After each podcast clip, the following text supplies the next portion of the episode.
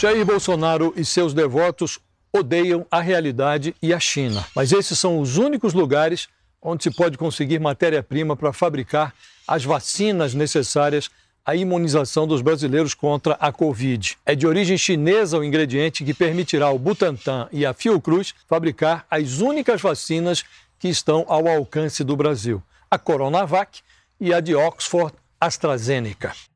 Hostilizada por Bolsonaro e seu séquito ideológico familiar, a China retarda o envio dos insumos.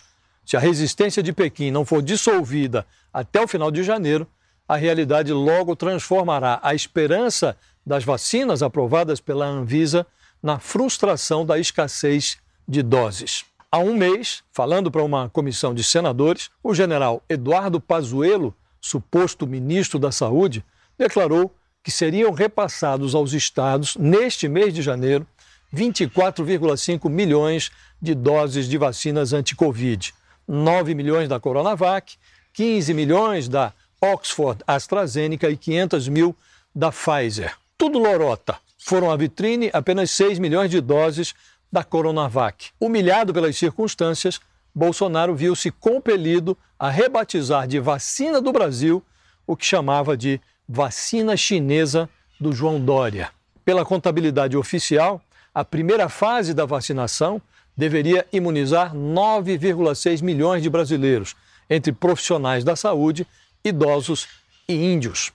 Considerando-se que são necessárias duas doses e que há uma perda de 5% das vacinas, os 6 milhões de doses da Coronavac vacinarão apenas 2,8 milhões de brasileiros, ou 29% do público-alvo do primeiro estágio do processo de vacinação. Significa dizer que o Brasil realiza, por enquanto, não uma real imunização, mas uma encenação política. Para evoluir da fase cenográfica para um estágio de contenção efetiva da pandemia, seria necessário vacinar algo como 70% dos 210 milhões de brasileiros.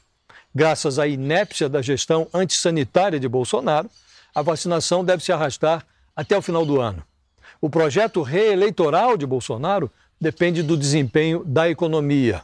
Nas palavras do ministro Paulo Guedes, a vacina é o capítulo mais importante da resolução da crise. O retorno seguro ao trabalho exige a vacinação em massa da população brasileira, declarou o ministro da Economia. Numa conjuntura assim, o presidente deveria buscar aliados e evitar novas encrencas.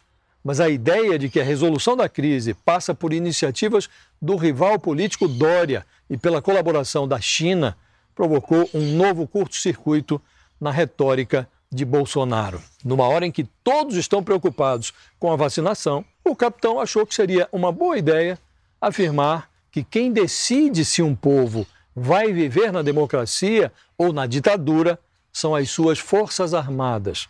O Brasil ainda tem liberdade, mas tudo pode mudar, disse Bolsonaro. Não parece haver militares interessados em virar a mesa. Mas a palavra impeachment voltou a soar em Brasília, o que não deixa de ser um indício de que, sob Bolsonaro, não se deve excluir a hipótese de que tudo realmente possa mudar.